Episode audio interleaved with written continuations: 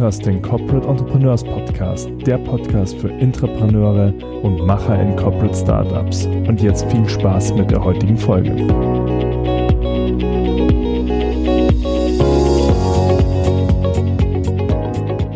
Ja, herzlich willkommen zu einer neuen Folge im Corporate Entrepreneurs Podcast. Heute mit einem ganz, ganz besonderen Gast. Ähm, ich freue mich sehr aus zwei Gründen, ehrlich gesagt. Es ist Amanda Birkenholz und wie ihr im Namen seht, es ist eine Frau. Gott sei Dank äh, die zweite Frau im Podcast nach Katja Haag von meinestadt.de, mit der ich ein sehr, sehr spannendes Gespräch vor einigen Wochen führen konnte. Heute endlich mal wieder eine Frau. Ähm, und nicht nur das ist ein spannender Aspekt, sondern vor allem auch, weil Amanda eine ganz besondere Perspektive auf das Thema Corporate Entrepreneurship hat. Sie ist nämlich gleichzeitig Senior Digital Innovation Manager bei Mantro, einem Company Builder aus München und Co-Founder bei einem Startup, das äh, gerade durch die Decke geht Vision, eines der heißesten IoT- und äh, PropTech-Startups Europas, ähm, was gerade in Kooperation mit Osram entsteht. Und ich freue mich wahnsinnig auf das Gespräch mit dir, Amanda. Schön, dass du da bist. Herzlichen Dank, ich freue mich auch. Jetzt habe ich dich gerade schon angekündigt. Ähm, was ist Vision? Was ist PropTech? Was ist IoT für all die Hörer, die irgendwie diese Begriffe noch nicht gehört haben? Vision ist eine intelligente Workplace-Lösung, ähm, mit der wir Gebäude smarter machen. Ähm, das heißt, wir haben eine Sensorik, die im Gebäude installiert wird und geben so Unternehmen die Möglichkeit zu verstehen, wie die Bedürfnisse der Mitarbeiter sind, die das Gebäude am Ende des Tages auch nutzen. Das heißt, wir messen die Auslastung von Gebäuden, wir zeigen an, wo freie Besprechungszonen sind, wo flexible Arbeitsplätze aktuell in Echtzeit frei sind und ähm, geben die ganzen Analytics den äh, Facility Managern, die auf der Basis die ähm, das Unternehmen und die Arbeitsplätze und die Arbeitsplatzkonzepte besser planen können. Amanda, äh, du hast gerade gesagt, es geht auch um die Bedürfnisse der Mitarbeiter oder derjenigen, die da im Büro sitzen. Ähm, wenn ich mir jetzt vorstelle, ich sitze in einem äh, durch Vision ausgerüsteten Gebäude, welche, welche Vorteile habe ich? Welche Probleme löst ihr für mich? Ja, wir lösen zunächst das, äh, das Problem, dass Mitarbeiter oft ähm, Besprechungsräume suchen die sie nicht zur Verfügung haben, weil diese eben oft gerade für so reguläre Meetings vorgebucht werden. Kennt das klassische Handtuchprinzip. Man nimmt erstmal alles, was man kriegen kann. Aber wenn man es dann nicht braucht, dann wird es eben oft nicht im Buchungssystem storniert. Und ähm, viel, mehr und mehr Unternehmen gehen auch über zu einer flexibleren Arbeitsplatzstruktur, wo man sich in offenen Zonen ähm, mit seinen Mitarbeitern und Kollegen treffen kann und ähm, spontan eben dort Besprechungen durchführen kann, aber man kann nicht direkt sehen, wo sind diese Räume frei. Das heißt, man läuft erstmal durchs Gebäude und sucht und schaut. Und ähm, mit unserem System wird eben in Echtzeit angezeigt, wo Räume gerade frei sind, so dass man als Mitarbeiter ganz entspannt weiß, okay, man geht jetzt in ein Stockwerk oben drüber, weil dort eben gerade Platz frei ist. Und ähm, somit erhöhen wir eben den Komfort für Mitarbeiter. Das Gleiche machen wir auch bei flexiblen Arbeitsplätzen wo es heute teilweise so ist, dass Mitarbeiter erstmal durchs Gebäude laufen müssen und sich ihren Platz jedes Mal aufs Neue suchen. Und äh, mit unserem System kann man genau sehen, wo sind gerade wie viele Plätze frei, so dass ich als Mitarbeiter mich heute dort mit meinem Team eben zum gemeinsamen Arbeiten hinsetzen kann. Also wirklich eine, eine hochtechnisierte, eine hochtechnisierte Idee. Vielleicht in dem Zusammenhang kann man das mal einmal aufgreifen. IoT, das ist ja so ein Schlagwort, ähm, was, was vielen schon zu den Ohren raushängt. Ich glaube trotzdem, dass es ganz, ganz viele noch nicht gehört haben. Und ich glaube tatsächlich, dass PropTech ein Begriff ist, den noch nicht viele kennen. Kannst du die beiden Begriffe einmal aufgreifen und mit eurem äh, Startup verknüpfen? Ja, IoT spielt an auf das Internet der Dinge, also Internet of Things und ähm, bedeutet, dass man ähm, Alltagsgegenstände, die wir schon lange nutzen, quasi mit dem Internet verbindet und dadurch ähm, digitalisiert und smart macht. IoT wird in vielen Zusammenhängen häufig verwendet und hängt manchen Leuten sicherlich zum Hals raus, weil ähm, man nicht immer alles unbedingt digitalisieren muss, sondern die Frage ist wirklich, wo liegt eigentlich der Mehrwert? Macht es wirklich Sinn, mein Bürogebäude zu digitalisieren oder mein Alltagsgegenstand, den ich jetzt schon habe? Und ähm, ich glaube, IoT war eine Zeit lang ein Trendthema, wo viele dachten, oh, jetzt müssen wir alles digitalisieren, was es so gibt. Aber es geht vor allem oder wichtig ist dabei vor allem so wie bei eigentlich allen Innovationen, dass man ähm, darauf achtet, ob das wirklich auch zielführend ist und einen, einen Nutzen bedient und einen Mehrwert bedient. Und ähm, PropTech ist, ähm, ist eine Abkürzung für Property Tech, also Tech im Immobilienbereich. ähm, ist auch hat in den letzten Jahren immer mehr und mehr gewachsen. Man sieht es ja gerade auf auf PropTech Fachmessen, Events. Zum Beispiel auf der Expo Real gibt es einen, einen PropTech-Bereich, der jedes Jahr, ich glaube, sich mindestens verdoppelt oder auch noch weiter wächst. Also das ist ein sehr, sehr spannendes Gebiet, weil gerade in der, in der Immobilienbranche sich ähm, in den letzten Jahrzehnten im Bereich Startup und Digitalisierung noch nicht so viel getan hat und gerade sich aber sehr, sehr viel tut. Das heißt, die Unternehmen sind sehr ähm, interessiert daran, neue digitale Lösungen zu finden. Im Immobilienbereich steckt natürlich auch viel Geld, ähm, somit auch viel ähm, Potenzial für, für solche Lösungen. Und das ist ein sehr, sehr ähm, ja, spannender Bereich, in dem wir uns da befinden. Ja, vielen Dank für die Erklärung. Sehr, sehr, sehr, sehr schön erklärt. Ähm, ich muss richtig schmunzeln. Das war eine perfekte Erklärung. Sehr geil. Ich habe ich hab ja in der Ankündigung gesagt, dass ihr eines der heißesten Startups Europas seid. Und das ist ja nicht nur leeres Marketing-Sprech, sondern ihr seid ja mehrfach in die Top 10 und 20 äh, verschiedener ähm, Awards gewählt worden oder in verschiedene Kategorien gewählt, zuletzt in den Top 10 Mobility und Property Award und Business Punk. Ähm, und ich finde die Idee und gerade auch die Verknüpfung, wie du es gerade erklärt hast, dazu, dass IoT ja Sinn machen muss und nicht einfach nur, weil wir es können, machen wir es, sehr, sehr anschaulich und schön.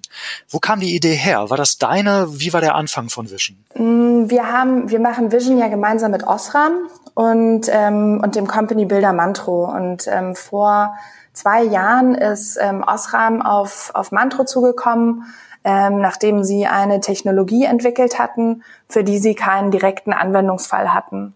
Und ähm, wir als Mantro im Company Builder haben halt sehr viele Kompetenzen darin, ähm, neue Ideen zu entwickeln und Produkte sowie Dienstleistungen, die tech-basiert sind, zu entwickeln, am Markt zu validieren und dann auch skalierbare Produkte wirklich in den Markt einzuführen. Und ähm, so ist die, die Zusammenarbeit ursprünglich entstanden, indem wir erstmal verschiedene Ideen gebrainstormt haben, also auf Basis dieser Technologie, die Osram damals entwickelt hatte. Dabei ging es vor allem um, um einen Algorithmus, der über eine Sensorik erkennen kann, wo sich Personen im Raum aufhalten. Und wir haben uns sehr, sehr viele unterschiedliche Use Cases angeschaut. Ähm, dabei ging es von, äh, von Retail, also Einzelhandel, das heißt ähm, das Kaufverhalten von ähm, Kunden ähm, zu deuten, über Elderly Care, also Altenpflege, um äh, festzustellen, ob jetzt eine Person auf den Boden gefallen ist und eventuell Hilfe braucht, bis hin zu, zu ähm, den Bürogebäuden, bei denen wir am Ende gelandet sind. Das heißt, wir haben verschiedene Ideen uns angeschaut, gebrainstormt, ähm, Märkte angeschaut und das Potenzial daraus abgeleitet und dann in einem nächsten Schritt das, was wir uns überlegt hatten, validiert. Und ähm, Validierung bedeutet bei uns, dass wir wirklich Konzepte entwickeln, dass wir ähm, das ganze Produkt, das es äh, im, im im Großen und Ganzen noch nicht gibt, ja, aber im ersten Schritt erstmal vermarkten und schauen, ob Kunden darauf anspringen. Dann haben wir in relativ kurzer Zeit festgestellt, ähm, dass wir da wirklich einen, einen Nutzen für unsere Kunden erzielen können und haben dann gemerkt, dass wir auf der richtigen, auf dem richtigen Weg sind. Und ähm, so ist äh, langsam aber sicher Vision entstanden und das ist jetzt ähm, fast zwei Jahre her, in denen wir das machen. Das heißt, ihr seid ja im äh, Innovationsprozess eigentlich ein wenig zumindest am Anfang äh, anders vor oder konträr vorgegangen, als es der normale Company Builder ähm, Stil ist, wo man ja zumindest ja erstmal mit der mit einer Idee anfängt oder mit einer äh, mit einem Idea Generation Process und nicht mit einer Technologie unbedingt. Sprich, ihr seid eher aus meiner Sicht zumindest davor gegangen, wie es bei sagen wir mal, großen etablierten Unternehmen der Fall ist. Man hat was auch gerade ähm, technologiegetriebene Unternehmen, man hat da was Tolles entwickelt, man weiß bloß nicht genau, wohin damit. Ähm, sehe ich das richtig oder wie bewertest du das? Mm, ja, also wir haben sehr unterschiedliche Ansätze bei Mantro und es gibt bei uns keine, keine One-Fits-All-Solution. Wir gehen immer den gleichen Weg, sondern ähm, wir, wir nehmen eben das, was äh, von unseren Kunden im ersten Schritt da ist. Und das kann manchmal eine Idee sein, das kann ähm, eine gewisse Zielgruppe sein, zu der unser Kunde vielleicht schon Zugang hat, die er aber nicht direkt bedienen kann. Und das kann eben auch eine Technologie sein. Das ist nicht direkt ähm, das Mantro-Standardmodell, aber das war jetzt eben bei Vision in diesem Fall so. Okay, sehr spannend. Ähm, wie habt ihr die Idee validiert? Das ist ja nun nicht, nicht unbedingt einfach. Und, und äh, du hast auch am Anfang gesagt, äh, darauf würde ich gerne nochmal zurückkommen, dass ihr auf der einen Seite ja die, äh, die Mitarbeiter und die, sagen wir, die Nutzer äh, Kunde sind oder dass ihr ein Problem äh, von denen löst, aber gleichzeitig auch von den äh, Facility Managern. Also wie habt, ihr, wie habt ihr das Problem und auch die Lösung, die da schon sagen wir, teilweise vorgegeben war durch die Technologie, jetzt äh, validiert und daraus wirklich einen Use Case gemacht? Also im ersten Schritt haben wir uns ein Konzept überlegt von einem Produkt, von dem wir glauben, dass es äh, am Markt Mehrwert bringt. Und dann haben wir in verschiedenen Gesprächen, wir haben unsere Zielgruppen rausgearbeitet, also in unserem Fall eben Facility Manager und Mitarbeiter von ähm, Unternehmen mit Standorten, an denen mindestens 250 Mitarbeiter arbeiten. Und dann haben wir so versucht, mit diesen Menschen in Kontakt zu kommen. Ähm, bei Mitarbeitern war es so, dass wir ja über unsere Kontakte ähm, mit möglichst vielen Leuten gesprochen haben. Und bei den Facility Managern war es tatsächlich so, dass wir auf Fachevents gegangen sind. Das heißt, ähm, wir haben ein Produktkonzept erstellt, so als wäre es ein, ein fertiges Produkt und ähm, haben das bei Fachevents vorgestellt wo wir genau unsere Zielgruppe vor uns sitzen hatten und haben dann ähm, von denen ähm, ja, Feedback eingeholt, wie das System oder wie, dies, wie das Produkt wirklich aufgesetzt werden sollte, was für Features auch relevant sind und, und an welchen Stellen wir ja, das Produkt eben noch verbessern können. Und als wir dann ähm, ja, das Produkt oder zumindest die, die Grundzüge des Produktes so hatten, dass äh, ja, das Unternehmen im ersten Schritt zahlungsbereit waren, haben wir sie gebeten, ein, ein LOI zu unterschreiben, also ein, eine Art Vorvertrag, so dass wir ähm, schon mal feststellen konnten, dass sie auch wirklich bereit sind, dieses Produkt zu kaufen. Und so haben wir quasi die, die, ja, das Interesse und auch die Zahlungsbereitschaft validiert. Das heißt, wir haben das Produkt verkauft, bevor es das Produkt wirklich gab. Also im Prinzip der klassische Startup-Way, der für viele Corporates sich noch ganz, ganz ungewohnt oder falsch anfühlt. Richtig. ähm, habt ihr schon Referenzkunden, die ihr nennen dürft? Das ist eine gute Frage. In unseren, in unseren Verträgen ähm, wird immer geschrieben, dass wir das nur unter gemeinsamer ähm, Kommunikation veröffentlichen können. Aber auf unserer Webseite kann man zum Beispiel sehen, dass wir ähm, mit Unternehmen wie Vodafone oder anderen großen ähm, Konzernen in Kontakt sind. Ich hatte ja eingangs gesagt, dass es mit dir nochmal eine ganz neue Perspektive für uns hier im Podcast ist, ähm, Corporate Entrepreneurship zu beleuchten, weil du eben diese Schnittstellenfunktion hast. Mich würde interessieren, wie ist denn euer Team aufgebaut? Also seid ihr, seid ihr nur Mantro-Leute, seid ihr Osram, seid ihr gemischt? Wie, wie ist das bei euch? Mm, in der ersten Phase waren wir nur Mantro-Leute, ähm, die Vollzeit an dem Projekt gearbeitet haben, aber immer in sehr enger Zusammenarbeit mit den Kollegen von Osram, die ja die Technologie entwickelt haben. Das heißt, um wirklich auch Use Cases zu entwickeln, die dann funktionieren, müssen wir genau verstehen, wie die Technologie funktioniert. Ähm, somit haben wir mit denen sehr eng zusammengearbeitet, aber diese Use Cases ähm, im ersten Schritt selber entwickelt und ähm, denen vorgestellt, mit denen natürlich auch abgesprochen. Und sobald es dann soweit war, dass wir ähm, unsere LOIs unterschrieben hatten und auch wussten, okay, da sind, äh, da sind Kunden, die das Produkt auch wirklich kaufen würden, haben wir unser Team ver vergrößert und ähm, auch einen richtigen MVP gebaut. Da kommen immer mehr, äh, kamen natürlich mehr Leute auch in unser Team dazu. Und mittlerweile oder im, im letzten Jahr waren wir, glaube ich, ein sehr gemischtes Team, von denen ungefähr die Hälfte bei Osram arbeitet und die andere Hälfte bei Mantro. Wie, äh, wie groß wart ihr am Anfang? Ähm, Im allerersten Schritt waren wir auf Mantro-Seite zwei Personen und auf Osram-Seite ja eine, eine Abteilung, die eben diese diese Technologie entwickelt hatte. Und wie hat sich jetzt das Team gefunden? Also wie sind die Leute dann bei euch an Bord gegangen? Gab es einen Auswahlprozess ähm, oder haben die sich beworben? Wurden die vorgeschlagen vom Chef? Wie, wie war das? Also auf unserer Seite war ich am Anfang mit meiner Kollegin Lisa. Wir waren zu zweit.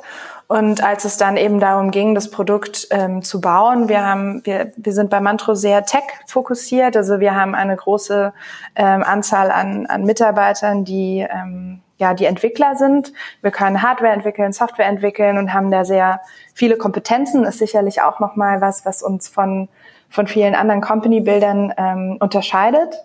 Das heißt, ähm, wir outsourcen nicht äh, diese Tätigkeiten, sondern wir machen sie wirklich selber in-house.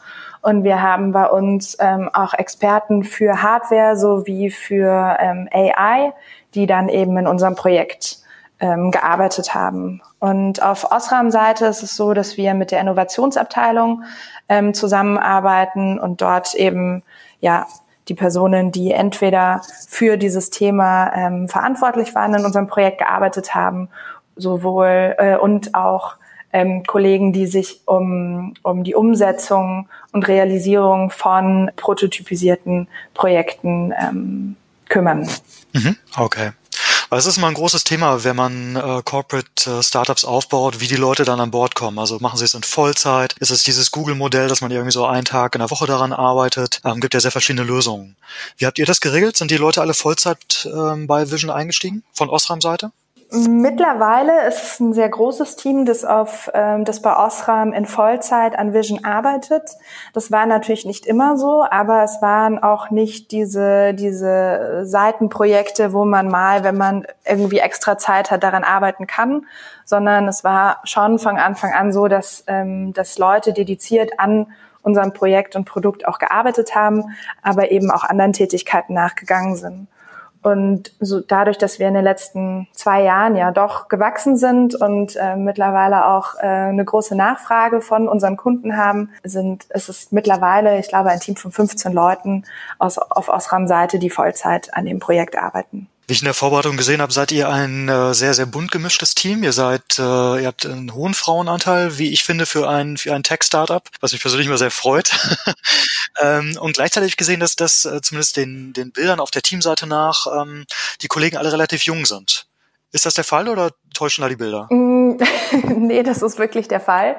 Insgesamt sind die Leute, die bei Mantro im Company Builder arbeiten, ähm, relativ jung und ähm, auch sehr gemischt. Also wir haben auch dort, obwohl wir eine Tech-Firma sind, sehr sehr viele Frauen oder relativ viele Frauen im Tech-Bereich selber, weniger als jetzt im Business-Bereich. Aber insgesamt ähm, ist es schon eine sehr, sehr ausgeglichene Anzahl an Männern und Frauen, die wir haben. Und ähm, das ist auch, ja, für mich auf jeden Fall und ich denke auch für die anderen sehr schön, dass man einfach ein sehr ausgeglichenes Verhältnis auch hat. Was ist für dich der, der typische Corporate Entrepreneur? Also wenn du jetzt äh, neue Leute einstellst für Vision, äh, worauf achtest du? Also ist Alter ein Thema? Ähm, wo, wo merkst du, gibt es sowas wie so ein Gründergehen? Gibt es, also was sind die Sachen, worauf du achtest? Woran erkennt man einen Corporate Entrepreneur? Mm, Alter ist für mich gar nicht so ein Thema. Ich glaube, ähm, das Allerwichtigste ist diese, diese Wissensbegierde, dass man Sachen voranbringen will, dass man weiterkommen möchte, dass man neue Dinge lernt und auch neue Sachen ausprobiert, die vielleicht vorher noch nie einer so gemacht hat. Denn ähm, wenn man was Neues entwickeln will, und das will man ja, wenn man Entrepreneur ist, dann muss man auch offen sein für, für neue Sichtweisen und für neue Arbeitsweisen. Und ich glaube, ähm, diese Wissbegierde und das, das, das Offensein auch ähm, dafür Risiko einzugehen, und im Zweifelsfall eben auch mal ja einen Misserfolg zu haben. Ähm, das ist, glaube ich, das, was äh, was sehr sehr wichtig ist. Ist das ein Thema, was ihr, was ihr auch besprecht oder was, was die Osram-Kollegen, also sag mal die Corporate-Kollegen auch umtreibt? Das Thema Risiko und was passiert, wenn das Ganze hier, dieses Abenteuer scheitert oder betrifft das die Leute gar nicht? Ja, ich glaube, das betrifft die Leute immer, sowohl im Konzern als auch im Startup-Umfeld. Das ist ein, ein, wichtiges Thema, ein großes Thema und ich glaube, dass, dass ähm, dass nicht alle Menschen immer bereit sind, ein großes Risiko einzugehen, was ja auch völlig in Ordnung ist. Ähm, aber dass es auch sehr wichtig ist, dann eben in, in solchen Teams und in solchen Startups auch eine ausgeglichene, ähm, ausgeglichene Kultur zu haben, so dass man sich eben auch gegenseitig ähm, wieder in Balance bringen kann. Du hast ähm, vor, also sag mal, vor deiner Stelle bei, bei Mantro als Innovation Manager ja ganz, ganz früher, wenn ich das so sagen darf, nach deinem Studium, du bist ja Wirtschaftsingenieurin, hast Maschinenbau an der RWTH in Aachen äh, gemacht und bist ja dann ganz klassisch in einem Konzern eingestiegen und hast dann, wenn ich das richtig gesehen habe, so nach, äh, nach zwei Jahren ungefähr oder drei Jahren ungefähr ähm, gekündigt, um was eigenes aufzubauen. Ähm, magst du mal ein bisschen über die Zeit berichten und vielleicht auch, was du, was du gelernt hast, auch vielleicht auch mit Hinblick auf das Thema Risiko? Also du hast ja einen sehr, sehr schönen Vergleich dieser verschiedenen, sag mal, Entrepreneurship-Modelle, die es so gibt. Also nebenbei anfangen, als Vier-Stunden-Startup, äh, als Corporate Entrepreneur, als Vollzeit-Startupper. Äh, nimm uns mal ein bisschen mit auf deine Reise. Gerne. Ähm, ja, wie du gesagt hast, ich habe in Aachen studiert und ich ähm, dachte früher immer, ich möchte eine Karriere in einem großen Konzern machen und ähm, habe für mich eben das Trainee-Programm als äh, den perfekten Einstieg gesehen, weil man einfach in sehr, sehr kurzer Zeit ähm, sehr viel lernt. Ähm, man geht zwar nicht bei einem Thema in die Tiefe, so dass man jetzt ja ein Experte in einem bestimmten Bereich wird, aber man bekommt in relativ kurzer Zeit einfach einen sehr, sehr guten Überblick. Und ähm, ich habe mich damals für das Programm von Bombardier entschieden, in dem man drei Stationen hat, ähm, die jeweils sechs Monate dauern und alle sechs Monate ist man in einer neuen Abteilung, in einer komplett neuen Geschäftseinheit und auch in einem neuen Land. Das heißt, ähm, alle sechs Monate wird man quasi ins kalte Wasser geworfen und fängt gefühlt wieder bei Null an. Man hat aber, oder ich hatte nach, äh, nach dieser Zeit einfach unglaublich viel ähm, gesehen. Und ähm, ich war erstmal in Berlin in der äh, Strategieabteilung, beziehungsweise auch dort im, im Engineering und äh, danach in London als Projektmanagerin auf einem Projekt und im Anschluss ähm, in Bangkok auch im Projektmanagement, allerdings dort eher im technischen Bereich. Bin, bin so sehr gut rumgekommen und konnte viele, viele Einblicke gewinnen. Und ich habe mich dann nach äh, ja ziemlich genau drei Jahren entschieden, ähm, zurückzukommen. Also ich war zwei Jahre fest in Bangkok angestellt, ähm, hatte damals auch persönliche Gründe. Ich wollte gerne wieder zurück nach Deutschland kommen, hatte aber für mich auch entschieden, dass ähm, dass ich eben nicht weiter im, im Konzern, ähm, zumindest zu dem Zeitpunkt, arbeiten wollte. Und ich glaube, ein, ein Konzern und vor allem so ein Trainee-Programm ist eine ganz tolle Möglichkeit, ähm, viel zu sehen und zu lernen. Aber ich äh, wusste, dass, dass ich gerne einen anderen Weg gehen möchte und ähm, bin auch sehr froh, diesen bisher gegangen zu sein. Ähm, was hast du dann gemacht, als du dann äh, bei Bombardier gekündigt hast? Was war deine Startup-Idee und wie ist die angefangen? Ich habe zunächst, wir haben ein kleines Familienunternehmen ähm, hier in München und da habe ich zunächst bei meinem Vater gearbeitet und, und unser Geschäft eine Zeit lang geleitet. Und ähm, ich habe eine Kickstarter-Kampagne gestartet mit einer Laptop-Tasche, die ich damals entwickelt hatte. Und ja, habe diese, diese Kampagne gemacht und äh, ich weiß nicht, ähm, wie gut du Kickstarter kennst, aber man sieht ja oft diese ja, man sieht ja auch diese Kampagnen und, und denkt, ach, das ist irgendwie ein Video und ähm, so ein paar Fotos, die man da hochlädt und ähm, habe mir das damals in meiner Naivität recht einfach vorgestellt. Es ist wirklich wahnsinnig viel Arbeit gewesen und für mich war es ein Projekt, das ich nebenbei machen wollte und das einfach sehr, sehr viel ähm, Zeit auch in Anspruch genommen hat und ähm, dann habe ich mich, obwohl die Kampagne erfolgreich war, entschieden, das eben nicht mehr weiterzumachen und äh, habe dann ähm, verschiedene Startups ähm, beraten und auch in Startups ähm, mitgearbeitet und bin dann im Anschluss zu Mantro gekommen. Weil du gerade fragtest, ganz kurz einmal aufgenommen. Ich habe tatsächlich, äh, ich glaube, drei oder vier Crowdfunding-Kampagnen in, in, den letzten Jahren gemacht, äh, meistens für, für Bücher in verschiedenen Kontexten und auch die Erfahrung gemacht, äh, wie verdammt oh. schwer das ist. Äh, die Leute unterschätzen das. Das ist genauso wie du sagst. Man, man denkt, ah ja, bisschen Video, bisschen hier, bisschen da und dann läuft das schon. Aber es ist einfach ein äh, voller Produktlaunch und das ist massiv schwer, gerade dadurch, weil du noch nichts zeigen kannst. Du hast das Produkt nicht. Die Leute kaufen irgendwie die Vision, die du mhm. hoffentlich in deinem Video vermitteln kannst kannst. Aber es ist wirklich super, super schwer. Aber ihr habt das erfolgreich gemacht. Ihr habt ähm, 17.000 Euro in einer Woche eingesammelt. Ja, richtig. aber Was, dann habt ihr es aber eingestellt und die Leute ähm, das Geld zurückgezahlt. Genau, die Leute haben das Geld zurückbekommen. Manchmal ist es ja so, dass die Kampagnen dann äh, das Geld quasi einsammeln und am Ende das Produkt nicht ausliefern, was ich sehr, sehr schade finde. Und äh, ich wusste einfach zu dem Zeitpunkt, dass es für mich ja in dem, in dem Schritt nicht mehr weitergehen wird. Und dann habe ich mich entschieden, das Geld ähm, zurückzugeben. Wie hat sich das angefühlt? Ja, es war natürlich im ersten Schritt äh, nicht so, wie ich mir das ursprünglich vorgestellt hatte. Andererseits ähm, war ich auch froh, dann diese Entscheidung getroffen zu haben und, und ähm, meinen Weg weiterzugehen. Hast du es als Scheitern empfunden? Mm, nicht direkt. Also die Kampagne war erfolgreich. Es haben mich auch viele Leute angeschrieben, auch ähm, große Unternehmen haben mich an oder größere Reseller haben mich angeschrieben, die gerne das Produkt in größeren Mengen kaufen wollten. Ähm, und das war sicherlich schon ein Erfolg ich hätte wahrscheinlich im Nachhinein, hätte ich vorher gewusst, dass es so kommen wird, hätte ich es nicht gestartet, sagen wir so.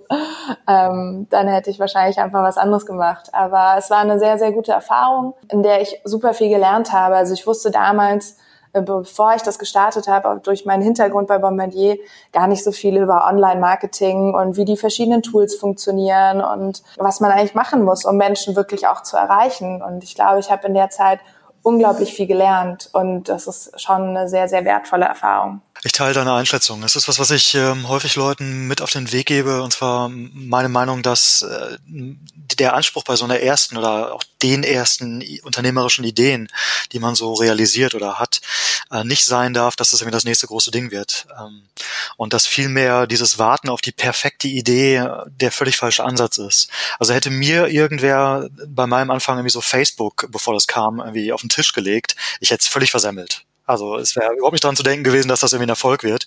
Und ähm, ich finde das spannend, dass wenn man halt mit, äh, ich sag mal, normalen Angestellten, die diese Erfahrung noch nicht gemacht haben, äh, spricht, dass dieses Thema Scheitern und sich Dinge zutrauen ein ganz, ganz großes ist. Und auch vielleicht so dieses Thema Karriere gefährden und ja, was passiert, wenn das nicht klappt und so weiter. Ähm, wir haben es ja am Anfang schon mal angerissen, es gibt einfach wenig Frauen in der Gründerszene. Und das ist auch nicht unbedingt anders, wenn man die Corporate Entrepreneurship-Szene anschaut. Ähm, wie erlebst du das? Wie, also wie ist wirklich dein, dein alltägliches Erleben als, als Frau? Vielleicht auch vor dem Hintergrund, dass du ja in einer Männerdomäne studiert hast an der RWTH, wenn ich das so richtig sehe, Maschinenbau.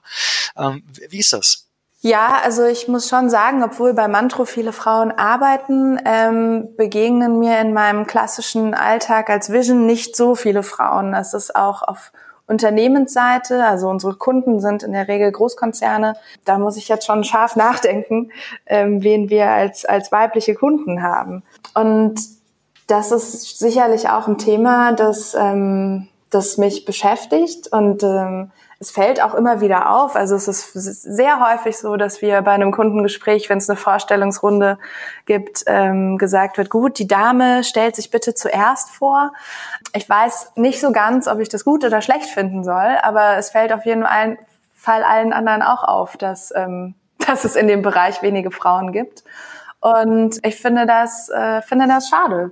Denn ich glaube, ich meine, PropTech ist natürlich auch mit Tech verbunden, aber nicht, nicht alles, was man in dem Bereich macht, ist, ist äh, ja ein, ein riesen Hexenwerk. Und ich glaube auch gar nicht unbedingt, dass das ähm, der Hauptgrund ist, warum es da keine Frauen gibt. Aber es ist natürlich auch äh, ja ein bisschen abschreckend, wenn man sich nicht immer in dieser Domäne behaupten möchte und die einzige Frau sein möchte, dass man auch vielleicht solche solche Umfelder meidet. Ist das denn ein, ein Klischee, dass das wirklich, ich sag mal, so ein Haifisch, so ein männerdominiertes Haifischbecken ist oder ist das tatsächlich auch so? In deiner Erfahrung nach? Naja, Haifischbecken würde ich es jetzt nicht nennen, ähm, besonders weil wir als Vision ähm, im, im Bereich äh, der Immobilienentwicklung, aber vor allem auch mit den mit äh, Facility Managern zusammenarbeiten. Ähm, und da würde ich jetzt nicht sagen, dass es äh, Haifische in dem Sinne gibt aber es ist auf jeden Fall ein sehr männerdominiertes Umfeld. Und ähm, ja, ich würde mich sehr freuen, wenn, wenn mehr Frauen ähm, gründen und auch in diesen, in diesen Bereichen tätig werden. Wie können, wie können wir das erreichen? Ist das, ist das ein, eine Einstellungssache oder ist das ein politisches Thema oder ist das, liegt es vielleicht daran, dass wir zu wenig Vorbilder haben? Was, was ist deine, deine Sicht auf die Dinge? Hm, ja, das ist eine gute Frage. Ich glaube, es gibt, ähm, gibt sehr unterschiedliche Gründe dafür. Ähm, Vorbilder ist, ist sicherlich ein Thema. Es gibt natürlich erfolgreiche Frauen, ähm, aber es gibt, glaube ich, weniger oder deutlich weniger Vorbilder, ähm, mit denen, mit denen so eine, eine durchschnittliche Frau sich, ähm, sich identifizieren kann und auch möchte. Und ähm, je mehr Vorbilder wir haben und desto mehr können wir auch jüngere Frauen ähm, inspirieren, neue Dinge zu wagen und aus sich rauszugehen. Es gibt sicherlich auch ähm, den Aspekt, dass Frauen teilweise weniger zugetraut wird oder häufig weniger zugetraut wird das ist auch wissenschaftlich erwiesen, dass wir Frauen ähm, ja gerade in, in, in Umfeldern, die vor allem von Männern dominiert sind, ja uns mehr behaupten müssen, weil uns äh, leider weniger zugetraut wird. Das ist nicht immer so. Also ich glaube, bei Mantro zum Beispiel ist das äh, absolut kein Umfeld, in dem, in dem so gedacht wird, liegt aber wahrscheinlich auch an der sehr offenen und jungen Unternehmenskultur. Aber ich glaube, dass ähm, vor allem in großen Unternehmen das sicherlich eine große Rolle spielt. Wenn du jetzt an dich zurückdenkst, äh, nehmen wir mal an, du hättest eine kleine Schwester, die ist jetzt 25, ist gerade mit dem Studium fertig oder so in den letzten Zügen des Studiums, würdest du ihr deinen Weg empfehlen? Also konkret würdest du sagen, äh, du fang erstmal in einem, in einem Konzern an, guck dir erstmal, äh, das erstmal an und dann kannst du vielleicht immer noch später selbst gründen? Oder würdest du die Dinge anders machen? Ähm, ich selber würde ihr empfehlen, sofort zu gründen ähm, und, und einen anderen Weg zu gehen. Ich meine, der Vorteil, den man natürlich hat, wenn man mal ein paar Jahre im Konzern gearbeitet hat, ist, dass man, ähm, dass man dort viel kennenlernt und dass man auch deutlich einfacher zurückgehen kann als, als wenn man vielleicht nur im Startup-Umfeld gearbeitet hat. Ähm, aber ich glaube, dass man oder meine Erfahrung ist, dass ich beim Gründen deutlich mehr in kürzerer Zeit gelernt habe und für mich auch mitnehmen konnte, als, ähm, als ich das eben in so einem Job im, im Konzern bisher machen konnte oder zumindest damals machen konnte. Und ähm, deswegen würde ich auf jeden Fall ihr empfehlen zu gründen oder zumindest ähm, in einem äh, jungen, agilen ähm, Team zu arbeiten. Denn ähm, ich glaube, gerade wenn man, wenn man jung ist, äh, hat man noch so viel Drive und so viel Energie und ähm, ich glaube, da ist es sehr, sehr schön, auch mit, äh, mit Leuten zusammenzuarbeiten, die, ähm, die eben genauso ticken, von denen man auch mitgerissen wird, von denen man motiviert wird ähm, muss auch nicht immer direkt eine Unternehmensgründung sein. Ich glaube, das ist schon auch eine, eine, ja, eine Ausprägung mit sehr, sehr viel Risiko, wo man ähm, gerade wenn man, wenn man jung ist und das vielleicht auch das erste Mal macht, ähm, sicherlich auch ja, sich, sich davon entmutigen lassen könnte. Aber ich würde auf jeden Fall empfehlen, zumindest in einem, in einem jungen, engagierten, dynamischen Team zu arbeiten. Was ist dein Tipp? Wir kommen so langsam äh, zum, zum Ende leider schon wieder. Es ist einfach unglaublich, wie schnell immer so eine halbe Stunde rumgeht. Ähm, was, was ist dein Tipp an, an die Leute, die jetzt als Angestellte in einem, sagen wir mal, vielleicht ein bisschen weniger agilen Umfeld unterwegs sind, für die vielleicht auch der Sicherheitsaspekt damals bei der Berufs Berufswahl entscheidender war, äh, die aber Corporate Entrepreneur werden wollen, die also ihre Ideen unterbringen wollen? Hast du so einen griffigen Tipp, der vielleicht auch das, deine Erfahrung der letzten Jahre so wiedergibt? Also wie kriege ich meine Ideen bei meinem Chef unter? Ja, das ist eine gute Frage. Die erste Frage, die sich mir eigentlich stellt, ist, wollen die wirklich äh, Entrepreneur werden? Wollen sie wirklich, ähm, wollen sie wirklich ein Unternehmen aufbauen? Wollen sie ein Unternehmen im Unternehmen aufbauen? Oder haben sie einfach eine, ein Interesse, ein Thema ähm, innerhalb vom Konzern? voranzubringen. Ich glaube schon, dass das zwei unterschiedliche Dinge sind. Aber wenn jemand äh, wirklich Entrepreneur oder Corporate Entrepreneur werden möchte, ich glaube, das Wichtigste ist, ähm, es zu wagen und zu machen und seinem Chef äh, vorzustellen oder der, die richtigen Personen auch im Unternehmen zu finden, die einen auf dieser Reise ähm, unterstützen und ähm, auch ein, ein Nein und demotivierende Worte zu akzeptieren und als Ansporn zu sehen, was zu bewegen. Wir hatten vorhin über, über Vorbilder gesprochen. Ähm, gibt es irgendwelche ähm, Bücher, irgendwelche Ressourcen? Das müssen nicht zwingend Vorbilder sein, das war nur der, der Übergang. Aber irgendwelche Sachen, die du empfehlen kannst für Leute, die sich für die Themen, die wir besprochen haben, interessieren? Ähm, ja, es gibt sicherlich eine ganze Reihe an, an Büchern über Entrepreneurship, über ähm, Startups, darüber, wie, wie man Unternehmen äh, aufbauen kann. Ich Was ist deine Top 3? Meine Top 3 sind ähm, einmal From Zero to One von äh, Peter Thiel, ähm, wo man äh, ja einfach nochmal äh, liest und lernt, wie man quasi ein, ein Produkt den nächsten, auf den nächsten Schritt, auf das nächste Level ähm, bringt. Und dann äh, The Four Hour Work Week von, von Tim Ferriss ähm, kennen sicherlich sehr, sehr viele. Und äh, Crossing the Chasm, auch ein sehr, sehr spannendes, sehr tolles Buch mit vielen wertvollen Tipps. Großartig, vielen Dank. Ja, drei, drei perfekte äh, Tipps, super Bücher. Amanda, vielen Dank für das, für das Gespräch. Es hat mir wahnsinnig viel Spaß gemacht. Äh, ich weiß immer, dass es, das ist ein cooles Gespräch war, weil ich am Ende denke, kacke, äh, 35 oder 37 Minuten schon wieder rum. Man müsste eigentlich, äh, ich könnte jetzt noch eine Stunde weiterreden mit dir. Ich fand es super, super spannend. Ähm, ich hoffe, dass es unseren Hörern genauso geht. Wo kann man dich, wo kann man dich im Netz finden? Wie kann man mit dir in Kontakt treten? Wo kann man mehr über Vision erfahren? Ja, vielen Dank erstmal. Ich fand es auch ein, ein, super Gespräch. Ähm, man kann mich finden über LinkedIn. Ich freue mich auch, ähm, wenn man sich mit mir connectet und äh, austauschen möchte. Und ansonsten haben wir verschiedene Events, auf denen wir Vision vorstellen, wo man mich sicherlich auch treffen kann. Wir sind jetzt eingeladen zum äh, BIM World Cup, wo wir äh, auch wieder eins der letzten, der Top fünf Startups, glaube ich, in unserer Kategorie sind. Das ist am 2. April in Paris. Ähm, darauf freue ich mich sehr und ansonsten, ja, freue ich mich auch über, über Connections bei LinkedIn. Wir packen die Links in die Show Notes. Ähm, Amanda, vielen, vielen Dank fürs Gespräch. Es war ganz, ganz großartig. Ähm, hat mich sehr gefreut. Ich danke dir. Danke dir auch. Wenn du dich jetzt mit anderen Corporate Entrepreneuren vernetzen möchtest, dann komm doch in unsere Community. Den Link dazu findest du in den Show Notes.